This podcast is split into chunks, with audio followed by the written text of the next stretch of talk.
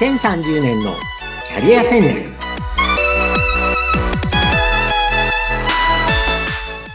こんにちは。人材開発コンサルタントの山岸真嗣です。お相手役は有本幸子です。山岸さんどうぞよろしくお願いいたします。はいよろしくお願いします。さあ早速今回はどんなテーマでお話を伺っていくか聞いてもよろしいですか？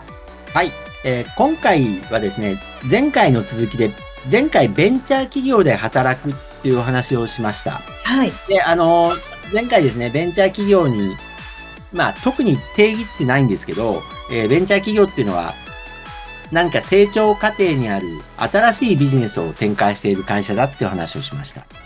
で、世界で言うとですね、あの、うん、GAFA ですよね。Google、Apple、Facebook、Amazon、GAFA って言われますけど、そういう、まあ、20年ちょっと前ぐらいにできた会社たちが、もう今すごい世界の株式時価総額のトップの方にあって、で、日本でもですね、遅ればせながら、そういうベンチャー企業に興味を持つ若い人も増えてるわけなんですよね。確かに。今日はその続きの話をちょっとしたいと思います。はい。で、ベンチャー企業に向いてる人っていうのはやっぱりいると思っていて、やっぱり新しいことに挑戦したいとかですね。で、早く成長したいとか。で、場合によっては、あの、まあ、一攫千金でね、すごい大金持ちになりたいとか。まあ、最終的な目標はいろいろあっていいと思うんですけれども、えー、で、今日お話ししたいのは、あの、前回ちょっと楽天とか、あの、サイバーエージェントみたいにもうすでに上場して、あの、今はもう大企業になってる会社の話をしましたけども、はい、えっ、と、上、まあ今日はあのベンチャー企業の、やっぱりそういう上場した成功事例みたいなのをですね、こうお話したいと思います。で、あの、私あの大学生のキャリア支援をしているので、あの、就職支援とかをしている中で、まあ、今日ご紹介するような会社はですね、あの、あ、そんなに新しいんですか？ってみんなが思うような、もう今はまあ、いわゆる大企業になっている元ベンチャー企業みたいな感じではあるんですけれども、はい、えー、私なんかの年齢からすると、私より多分若い人たちが作った会社で、あの、経過を見てるわけですよね。ですから、あの、そういう会社に、例えば10年とか15年前に出会いがあって、入社してたら、すごく楽しいんだろうな、っていうような話をしたいと思います。そうですよね。はい。で、今日はですね、えっ、ー、と、7つの会社について、ちょっと簡単に、えっ、と、こういう会社も、最近までは、本当に、あの、10年前までは多分世の中の人あんまり知らなかっただろうな。まあ、あの10年、15年前まではですね。という会社をご紹介します。はい、えー、最初はちょっと前回も言いましたけど、楽天ですね。楽天で、2つ目は、あの DNA。あの DNA ベイスターズの親会社ですよね。はい、で、あと、3つ目は多分皆さんよくご存知、アットコス、女性はごご存知のアットコスメっていう化粧品の情報サイトの会社。はい。あと、4つ目はメルカリですね。フリマのアプリですよね。あと、えー、人材関係のビズリーチという会社と IT 系のサイボーズっていう会社。最後に、えー、医療、医師向けのあのヘルスケアテックの会社ですね。M3。こういう会社についてちょっと簡単にえっ、と、これまでですね、私がこう、この会社たちができてから、割と早い段階から私この会社たちを見てきたので、えー、それについてのちょっと観察とかこう気づいたことなんかをお話していきます。お願いします。はい。えー、まず最初楽天なんですけども、これはもう、あのー、97年に創業したんですね。1997年。で、20、今だから7年目になると思うんですけども、うん、えっ、と、三木谷社長ですね。三木谷浩二社長が、はい。えっと、前回もちょっとお話したかもしれないんですけど、あの、もともとはエリート銀行マンだったんですよ。エリート銀行マンだったんだけど、1995年の阪神淡路の大地震があって、えっと、この方、あの、兵庫のご出身で、三木谷さんは、あの、おじさまかな？こうね、ご親戚をね、あの、地震で亡くされたらしいんですよ。うん。で、その時に、やっぱりその廃墟になった神戸の街を見て、やっぱり人生一回きりだから、やりたいことをやろうって言って起業されたんですね。うんで、実はね、私個人的に、あの、なんですけど、この三木谷さんのお兄さんと友達なんですよ。へ大え。学で。へで、三木谷さんのお兄さんって、あの、研究者なんですよ。で、私と同じように農学部でね、研究者だったんです。で、あのーすごく覚えてるのは、弟が銀行を辞めちゃったんだよって話をね、ある時に聞いたんですよ。リアルタイムで聞いてらっしゃったんですね。そうそうそう。だからね、1900多分97年ぐらいに、たまたまなんか飲み会で再会した時に、その友人にね、弟がせっかく勤めてる銀行を辞めちゃってなんか始めたんだよって、なんかインターネット使ってなんかやるんだってさ、ってところから聞いてるんですよ。すごい歴史の1ページが。そうそうそれがね、97年だと思うんですよ。で、あれよあれよっていう間に、まあ、いろいろね、あのビジネスなんで難しいことあったのかもしれないけど、やっぱりインターネットがその頃出てきたわけですよ。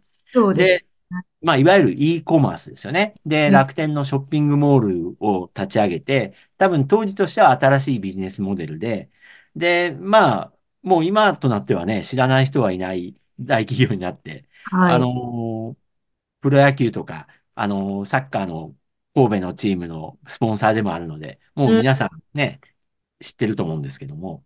で、やっぱこういう話をね、若者にするとね、へえ、そうなんですかって感じですよね。そうでしょうね。もうね、私たちよりずっと、ね、わ若いからもう、そうそうそうそうそう。ずっとある会社だと思ってますもんね。うん。で、私もね、実際、知り合いがね、15年前ぐらいに楽天がこう伸びてる最盛期の時に入った人結構知ってるんですよ。やっぱね、それは楽しいだろうなと。そういう会社に入ると。うん。で、まあ、今はね、もう本当に大学生の、なんでしょう、入りたい会社のトップ10にいつも入ってるような感じで、もう今世界展開してますからね。で、ご存知かどうか、あの、今、社内公用語が英語なんですよ、楽天。ああ、ちょっと耳にしたことがあります。うん。それでね、あのー今、例えばね、内定もらってから、えっと、とにかくね、800点、TOEIC で800点取らないとね、入社できないんですよ。結構ハードル高いですよね。いや、結構ハードル高いですよ。はいで、実際ね、700点台の人も受かるんですけど、ああの、受かるんだけど、なんかね、英語の教材をどさっと、こう、まあ、送られてくるっていうか、オンラインだと思うんですけど、ーで、もうとにかく入るまでに800点取れっていうことで、あの、で、実際みんな取れるポテンシャルがある人が多分採用されるんだと思うんですけど、今そういう、まあ、あの、まあ、ある意味ユニークな系ですよね。まだ社長さん50代ですからね。うん。うん。というのが、まあ、楽天です。だこういう会社に15年前に入ったら本当に楽しいと思うし、今でもだから、実力をつけたい人は本当にグローバルに活躍したい人っていうのに人気があるわけです。うん。はいで、二つ目、DNA。株式会社 DNA。こちらはあの、モバイルゲームですよね。アイモスさん、モ、モバイルゲームとかやります？私ね、やらないんですけど、うんよくなんか、あの、広告上がってきて、あ、こんな面白そうなのあるんだとは思って。うん。いや、私もね、個人的にはあの、ゲームやらない世代なんで、ただ、あの、やっぱりここの DNA もですね、今はもうあのね、プロ野球のベイスターズのもうスポンサーになったりして、もう知らない人いないけども、できたのはね、1999年なんですよ。まだ20だから5年目？うん。で、もう随分前から有名ですよね。うん。で、ここはあの DNA は、あの、南波智子さんっていう、あのーマッキンゼーでコンサルをやってた女性が、やっぱりあの、これからはモバイルゲームだって言って、あの、当時はまだスマホないので、あの、ガラケーの i モードってあったじゃない。なあの i モード。若い人は多分わかんないんですけど、i モードを使った、えっと、モモバイルゲームですよね。モバゲータウンっていうのをね、あの、2005年に作ったみたいです。うんう。ん、だから、2005年なんですよ、所詮はそのモバゲータウンができたのは。ああ、そっか。うん。でもまだね、本当十数年で、だから、もうあっという間に、その、まあその後、i モードがスマホに変わったりしてね、その時代の流れで、こう、まあ伸びてきてるわけです。でうん今はもうゲームだけじゃなくて、多分ストリーミングだとか、そのね、うんスポーツ関係だとか、いろんなことに今、チャレンジされてる、まあ会社ですよね。うん。で、例えばね、DNA ベイスターズで言うと、あの、集客がすごくうまいんですよ。ああ、そうなんだ。うん、あの、プロ野球の世界では DNA の集客がこう結構お手本になっていて、で、うん。私実はあの、結構友人というか、コンサルの後輩で DNA のマーケティングにいた人がいるんですけども、うん。やっぱりね、あの、社長の南波智子さんが元コンサルなので、そういうウェブマーケティングに力を入れるコツ分かってるんですよ。ああ、なるほど。うん。だからその、もともとプロ野球なんかもまあ昔ながらの世界なんですけど、はい。やっぱりね、そのウェブマーケティングのね、あの、集客にすごい長けてるので、だ DNA ベイスターズ自体がすごくこう、新しいことをいろいろやってますよね。うんうん。ウェブマーケティングで。で、結果として、まあ、いつも強いわけではないけれども、しビジネスとしてはかなりうまくいってると思う。うはい。ん。これが DNA です。で、三つ目は、えっと、株式会社アイスタイル。うん。これあの、女性はアットコスメっていう化粧品のサイトを、多分、アイモさんも聞いたことあるんですよね。ご存知ではい、す。もう何年も前からやっぱり参考にしてますよね。うん。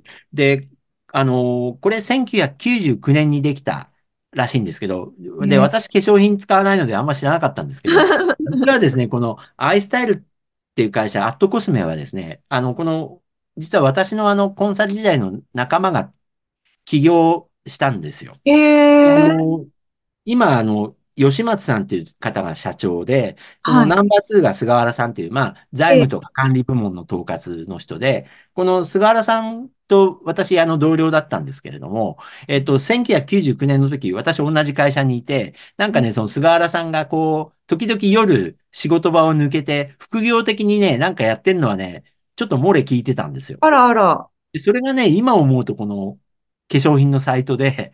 で、それがですね、二十何年経って、で、上場は数年前なので、だから20年ぐらいかけて、やっぱり誰もが知る、こう、アットコスメと。いう、まあ、ブランドを確立したわけですよね。うん。うん、だから、あの、最初はもう本当にね、コンサル、若いコンサルタント、30歳くらいのコンサルタントの副業ですよ。うーん。うん。それがね、あの、横目で見てたらね、すごい、なんか、大きい会社になって、あの、上場できて素晴らしいなと思ってます。うんはい。で、えっと、四つ目は、まあ。これは誰もが知るメルカリですよね。メルね。カリ。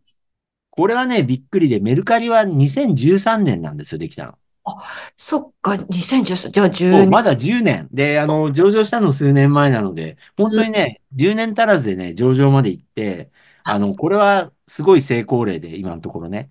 うーん。で、まあ、メルカリは多分、こう、リスナーの方も皆さん知ってると思うんですけど、やっぱはい。フリーマーケットのアプリで、こう、C2C、ね、個人から個人に直接、こう、物を売るビジネスで、まあ、もともとはね、あの、フリーマーケットって青空市場みたいな昔からあったわけですけど、うん。それをやっぱりネット上でね、素人同士がこう、ある信頼関係の中でお金をちゃんともらえるっていう、こう、仕組みをね、値うん。付けをしてお金をもらう仕組みを、こう、プラットフォームとして用意した。これはすごいですよね。あ、瞬く間にみんな、もう、あの、スマホにはアプリ入ってるみたいなね、会社ですよね。ましたよね。うん。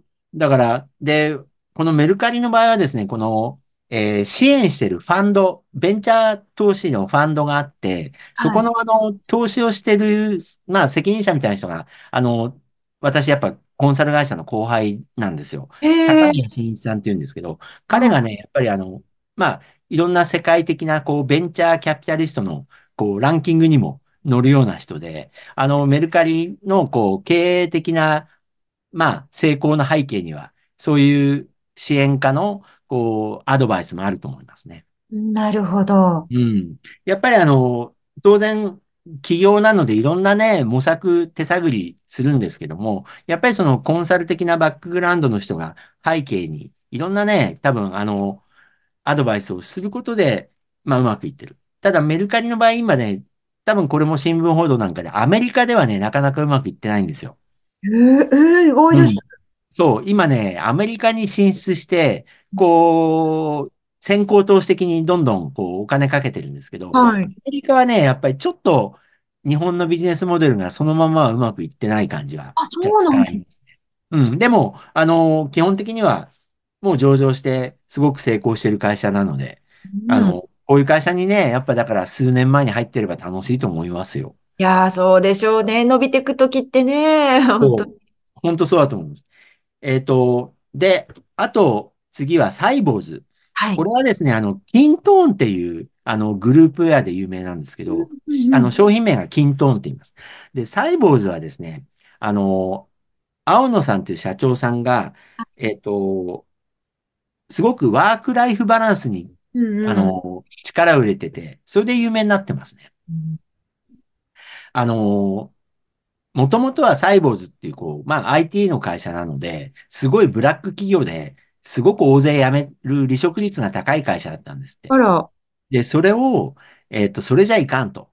で、多分ご自分にもお子さんができて、働き方を変えなきゃいけないって言っうん。て、今はですね、その働き方改革のいつもお手本として挙げられるような会社になってます。うん。で、どんなことをやってるかっていうとですね、まあ、あの、今在宅勤務って当たり前になりましたけど、それをもう先駆けとして取り入れたり、えあとですえね、このサイボーズは、こう、100人いれば100通りの人事制度があるみたいなこと言ってるんですよ。おー。うん。やっぱりあの、それぞれの人に合った、こう、働き方を選べるみたいな。ええそれがね、さ、すごく先進的です。うん。はい。で、それがサイボーズです。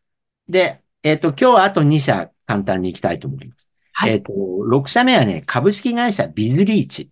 ビうん。ズリーチって、これはもうなんかテレビでコマーシャル最近ね、あの、やって人材のサービスですよね。あれが印象残ってますね。そう。やっぱすごくうまくいってるんだと思いますね。で、この会社できたのはね、2009年です。で、うん。もうとっくに上場していて、だから10年足らずでやっぱり上場したと思うんですけれども、うんこの会社はね、あの、たくさん人材サービスがある中で有利、あの、ユニークなのは、うん有料登録制で、あの、月5000円払うんですよ。登録した、転職したい人が。